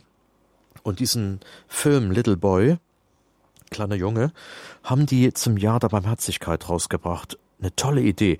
Dann haben sie, wenn man aus dem Kino rausgekommen ist, hat man eine Karte in die Hand bekommen mit den sieben Werken der Barmherzigkeit, der körperlichen und der geistigen Werke. Und sie haben noch eins dazu gemacht, dann achtes, nämlich gewinne einen Freund. Gewinne einen Freund für den Glauben. So, und das war so gekonnt gemacht. Im Jahr der Barmherzigkeit haben wir irgendwas davon mitbekommen? Nein, das wäre ein leichtes gewesen, will ich mal sagen. Da waren die Leute super offen. Äh, das ist ein super Thema. Wir hätten das Ding richtig in Deutsch. Äh, das, das ist eine Leichtigkeit, ja, äh, so ein Ding zu synchronisieren. Und wir verpassen so viele Gelegenheiten.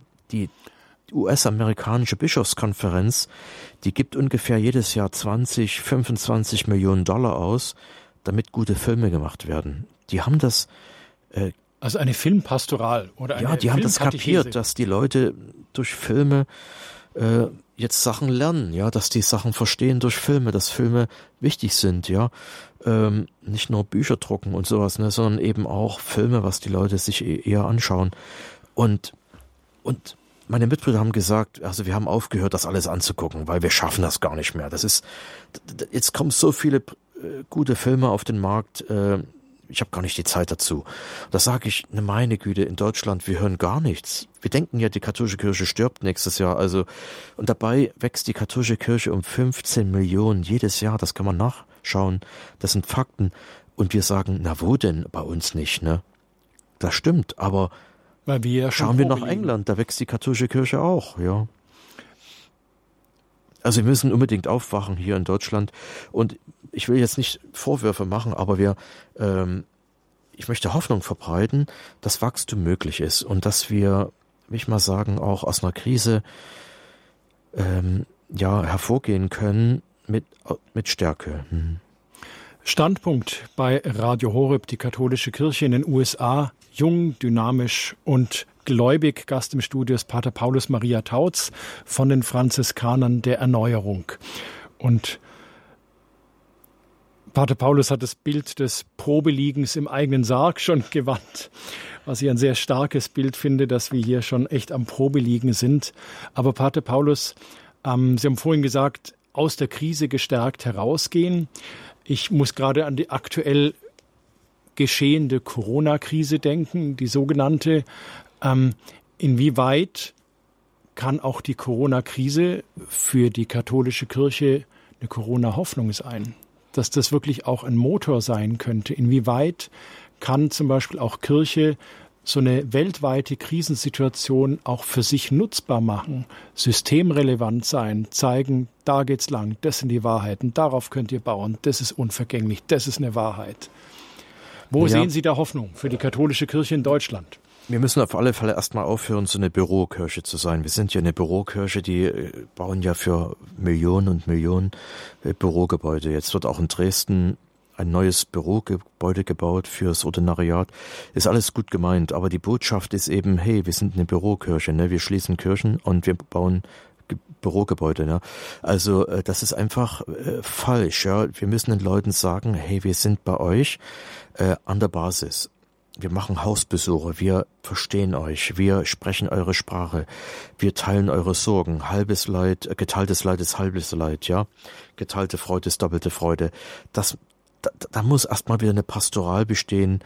Äh, das ist, denke ich mir, das ist ja will ich mal vielleicht auch das Negative gewesen an dieser Krise, dass die Leute gemerkt haben, hey, die Kirche ist gar nicht da. Ich habe jetzt von einem Monsignor Thomas Schmidt äh, gehört aus Regensburg, der für die neue Evangelisation verantwortlich ja, ist. Und der hat einfach so ein äh, Mobilwagen, wie heißen diese hier, Wohnmobil? Wohnwagen, Wohnmobil äh, geliehen oder gekauft, was der Kuckuck was, ja, hat ganz große Aufkleber gemacht, ja, die Diözese Regensburg ist für dich da und hat dann in dieser Krise Besucher gemacht, ja, und ist nicht in die Häuser reingegangen, hat einfach Geschenke vor die Tür gelegt, ja, und die Kirche denkt an euch, die Kirche ist da, die Kirche ist mobil, das fand ich genial, ja.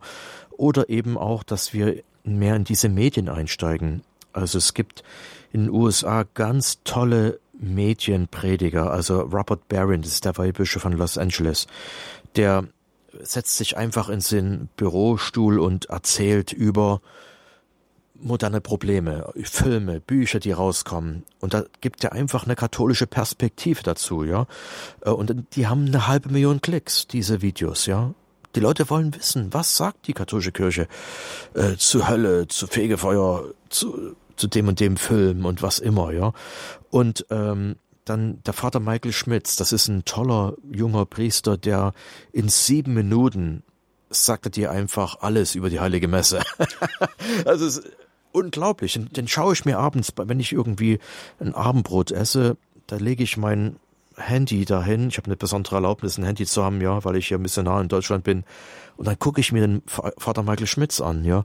Und und ich komme aus dem Lachen nicht mehr raus, ich komme aus dem Staunen nicht mehr raus, was der Tolles sagt und so weiter, ja. Und genau, fast eine Million Hits hat er in seinen Videos, ja. Unglaublich, ja.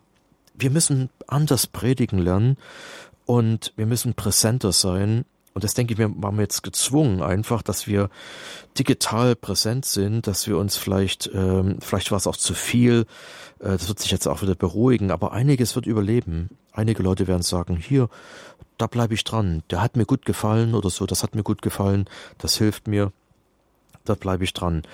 Und hier und da werden wir auch immer besser, dass wir nicht nur einfach mit dem Handy das mal aufnehmen, sondern ich kenne Gemeinden, die die Livestreamen ein ganzes Night Fever, ja. Und das machen Jugendliche und die kaufen ihre eigenen Kameras. Das sind die Laien wieder. Da braucht sich der Pfarrer gar nicht drum kümmern. Das macht, machen alles Laien. Und die Jungs, die freuen sich. Jetzt können sie endlich mal mit Technik umgehen. In sie der können, Kirche. Sie können ja. sich ausprobieren. Ja, das ist einfach, äh, die Kirche wird ihr Ort, wird ihrer Familie. Äh, hier können sie das ist eine echte Alternative, eine Option ist die Kirche wieder mal, ne? Und jetzt nicht einfach nur so ein Verliererladen. Und das ist eben, denke ich mir, sehr, sehr wichtig. Wir müssen diesen Totengeruch verlieren, ja. Wir müssen ein bisschen up to date werden. Das heißt, nicht moderner im schlechten Sinn, aber im guten Sinn, dass wir eben die gute alte Botschaft mit neuen Mitteln, neuen Sprache verbreiten. Und das ist ja der Auftrag, äh, wie Johannes Paul II. das gesagt hat, wir brauchen keine neue Botschaft, wir brauchen Erinnerung, wir brauchen eine neue, neue Vermittlung, ja. Und das macht über, machen ja alle so. Die ganzen Produkte, die werden in neue Verpackungen gesteckt, teilweise nichts Neues, ne? Und dann äh, brand new, das ganz neue Auto hat auch nur vier Räder und ein Lenkrad und so weiter. Ne? Ich meine, da ist ein bisschen was Neues drin, aber ganz neu ist es auch nicht. Und das ist eben das, was wir lernen müssen hey, wir haben eine 2000 Jahre alte Geschichte, wir haben Wüstenpferde, wir haben Kirchenpferde, wir haben ein Lehramt, wir haben so ein Schatz, wir haben so ein philosophisches, theologisches System. Das ist doch unglaublich. Niemand macht uns das vor, ja? Oder niemand macht uns das nach. Und und wir, wir schweigen. es denen vor, genau. Und wir schweigen. Ja, wir, wir, wir kennen nicht mal unsere eigenen Kirchenväter. Wir kennen nicht mal unsere eigenen Stärken, die wir haben, ja. Ähm, und das Pastor Paulus, muss aufhören, ja. Sie haben vorhin am Anfang der Sendung davon erzählt, dass am Anfang des neuen Jahrtausends war die katholische Kirche in Amerika am Boden. Und jetzt startet sie richtig durch und es gibt unglaubliche Aufbrüche und, und Wachstum. Sie sagt, nur dort, wo Christus ist, ist Wachstum. Und wenn da kein Wachstum ist, dann stimmt was nicht im Laden. Und äh, bei uns gibt es kein Wachstum, also kann was nicht stimmen nach der Logik. Aber was, was macht Ihnen Hoffnung? Und gibt's, haben Sie eine Vision? Haben Sie eine Vision, wie katholische Kirche in Deutschland in 20 Jahren sein könnte? Ja, es hängt an uns. Also ich denke mir, was mir Hoffnung macht, sind sehr gute Priester. Ich begegne überall sehr guten Priestern und und auch demütigen Bischöfen. Also es gibt ja wirklich eine ganze Reihe tolle Bischöfe, ja. Und dass die noch ein bisschen mutiger werden, dass die sich umgeben mit prophetischen Stimmen, guten Leuten, die ihnen helfen, Mut machen, ja, nicht runterziehen, sondern aufrichten. Dann die jungen Leute, ja, es gibt jetzt so viele junge Leute, die entschieden leben wollen. Ich habe jetzt einige Anrufe bekommen von jungen, professionellen Leuten, die teilweise auch Familie haben und die sagen, hey, Pater Paulus, wie kann ich dich unterstützen? Mich stinkt das einfach an, dieser einfache Beruf. Ich arbeite hier für so eine große Firma und, äh, und ich möchte aber noch mehr fürs Reich Gottes tun, ja. So, und das sind doch Aufbrüche, das sind doch tolle für mich äh, Zeugnisse und Zeichen, dass die Leute aufs Ganze gehen wollen. Auch die jungen Leute, die wollen doch nicht irgendwie so eine Wischiwaschi-Botschaft, ja. Äh, die wissen doch ganz genau, viele von meinen Freunden, die die nehmen Drogen und die haben schon einen zehnten Freund hinter sich und sowas. Und sind die glücklich? Nein. Also ähm, ich, ich suche einfach was. Und die katholische Kirche muss wirklich diese Alternative werden. Ne? Wir müssen ein Rettungsboot werden für die Gesellschaft. Und wenn wir das nicht sind, dann gehen wir einfach mit dem großen Boot äh, unter, ja, mit diesem Sog, der noch dahinterher kommt, ja. Und das müssen wir verhindern, indem wir kleine aktive Gruppen bilden, ja, äh, dass wir Talente, Charismen nutzen, die die Leute haben. Äh, wenn die Leute merken, ich habe ein Charisma, das ist eine ganz eigene Sache, aber ich habe ja schon vieles über Charismen erzählt. Ähm, nutze sie, ja, das ist eine gottgegebene Effektivität, die kommt nicht von dieser Welt. Äh, für die Gemeinde nutzen, mehr Mut entwickeln. Was sollen die anderen Leute denken von mir? Jetzt will die auch noch heilig werden. Nee, dann, dann will ich eben heilig werden. Das ist sowieso ein Skandal, dass wir nicht heilig sind. das ist doch die Lösung. Wir brauchen Johannes Paul II., wir brauchen solche Typen wie Mutter Teresa. Äh, klar, die gibt's nur einmal, aber wir können trotzdem in ihren Fu äh, Fußspuren folgen. Sie haben uns das doch vorgemacht und wir wissen doch alle, dass die auch Schwächen hatten, ne? Aber sie waren, sie haben auf Christus geschaut und dann sind sie einfach losmarschiert. Und das denke ich mir ist sehr wichtig, dass wir diese Anbetung weiter ausbauen, dass wir aus dieser Innerlichkeit leben, aus diesem Leben mit dem Weinstock, im Weinstock, äh, dann kriegen wir den, den Saft des Lebens aus den Sakramenten aber dann auch hinausgehen, dass wir wirklich mutiger werden. Äh, ich, hab, ich werde ja oft angesprochen, äh, wenn ich mal auf der Straße rumlaufe und so, da sagte einer mal zu mir, hey, hier, Mittelalter, ist hier Mittelaltermarkt irgendwo, sage ich. Pater Paulus sitzt mir im grauen Habit gegenüber. Genau, ich sehe mit dem laufen Sie immer rum. Ja, aber es gibt's ja nicht mehr so oft, dass jemand so rumläuft, ja. ja. Und ich mache das aber bewusst, also das ist auch ein wichtiger Teil unserer Reform, dass wir den Habit tragen und dann, und dann sagte ich so als Spaß so, naja, im Mittelalter, da war noch alles in Ordnung. und die Leute lachen dann auch, die sagen, oh ja, stimmt, stimmt, ja. Äh, es gibt, es gibt ja so viele Renaissance-Märkte und Mittelalter-Märkte und sowas, ne. Und da ist auch irgendwie eine stille Hoffnung dabei, ähm, irgendwie vielleicht auch nach Orientierung. Die Leute suchen eine Ordnung, die suchen eine Orientierung. Ähm, wo, wo stehe ich, wo, ist ein möglicher Weg. Und die katholische Kirche hat immer ihre Feinde begraben. Also wir werden das alles überstehen, ja. Also ich komme ja aus der DDR, wir waren damals drei Prozent Katholiken. Und nach der Wende fast alle Bürgermeister in Ostdeutschland waren Katholiken. Wie war das möglich? Weil wir das schon eingeübt hatten. Wir hatten das schon eingeübt. Wir haben äh, gesundes katholisches Selbstbewusstsein aufgebaut in diesen Gemeinden, in diesen Jugendgruppen, durch einen guten Austausch, durch eine gute Gemeinschaft, durch gutes Gebet, ähm, dass wir unseren Glauben kennen. Das ist sehr, sehr wichtig, finde ich. Also, und das denke ich mir, gibt mir auch Hoffnung, ich treffe immer wieder Leute, die sehr, sehr engagiert sind und äh, auch, wie schon gesagt, sehr, sehr gute Priester, die, die echt bereit sind, Märtyrer zu werden. Sagt Pater Paulus Maria Tautz von den Franziskanern der Erneuerung. Unser Thema heute in Standpunkt die katholische Kirche in den USA, jung, dynamisch und gläubig. Sie haben vorhin den Begriff der Game Changer genannt. Sehen Sie in der katholischen Kirche in Deutschland irgendwelche Game Changer rumlaufen, die vielleicht noch auf der Ersatzbank sitzen und auf ihren Einsatz warten? Oder wie kann ein junger Mensch, der seine Kirche sieht und vielleicht verzagt es, weil die katholische Kirche immer noch Probe liegt. Wie kann er, der junge Mensch, der junge Katholik sagen, ich kann ein Gamechanger sein, ich kann hier was reißen? Was würden Sie denen sagen, die dieses Gefühl irgendwo in sich haben, ich möchte gern einen Wandel, aber wo setze ich an? ohne dass man dann eben frustriert ist, ja, bringt doch eh nichts. Der Karren, der sitzt so tief im Dreck. Was würden Sie diesen Jungen sagen, die die, die potenziellen Gamechanger sind? Naja, Gebet ändert alles. Wir können nichts tun, ne? aber im Gebet können wir alles vollbringen. Also, und das ist eben so, oder mit unserem Gott können wir Mauern überspringen. So mhm. heißt es im Psalm und das finde ich ganz toll. Habe ich ja selbst erlebt. Und das ist wichtig. Wir müssen erstmal von Gott alles erwarten, alles erhoffen.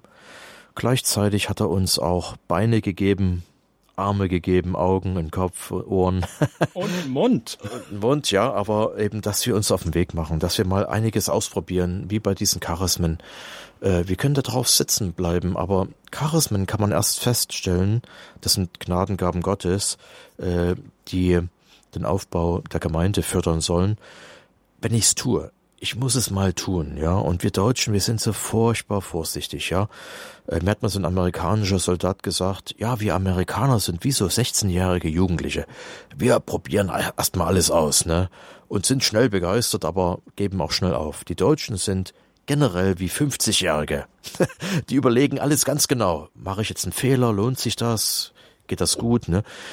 Einfach mal vielleicht ein bisschen was probieren. Zu sagen, okay, ähm, ich mache das mal, wenn ich das höre von Gott her, mit meinem geistlichen Begleiter prüfen, und dann mache ich das mal. Ein geistlicher Meister unserer Tage hat gesagt, wir brauchen von allen Tugenden Mut am meisten. Klugheit haben wir schon, aber uns fehlt der Mut, ja. Und das denke ich, kann, kann ich nur so bestätigen. Wir brauchen mal einen Mut, Mut ins, ins offene Feld zu gehen, ne? Ich denke mir, dass viele schon innerlich merken, irgendwie ruft mich Gott. Gott möchte irgendwas von mir, aber ich weiß erstmal nicht ganz genau was. Äh, und dann, wie es soll es gehen.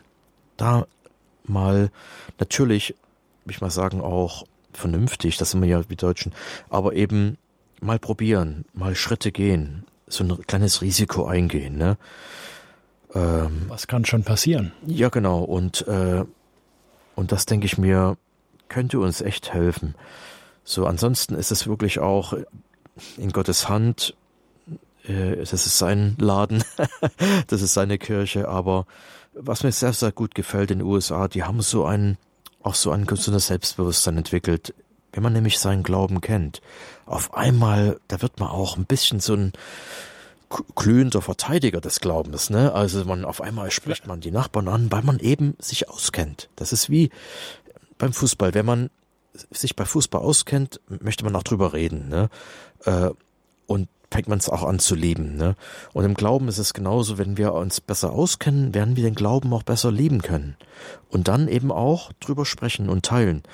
Und dann vielleicht auch mal den Mut haben zu sagen, zum Bischof oder zum Pfarrer, so vielleicht sogar nicht, ich möchte jetzt nicht da aufrufen zur Rebellion oder sowas, aber dass man sagt, also vielleicht wäre das mal gut oder das finde ich richtig oder das finde ich nicht richtig, ne? So dass man vielleicht mal seine Stimme hören lässt, äh, dass auch der der Bischof oder der Pfarrer mal so ein Feedback bekommt, wo sind die Leute überhaupt? Was was mache ich hier, ja?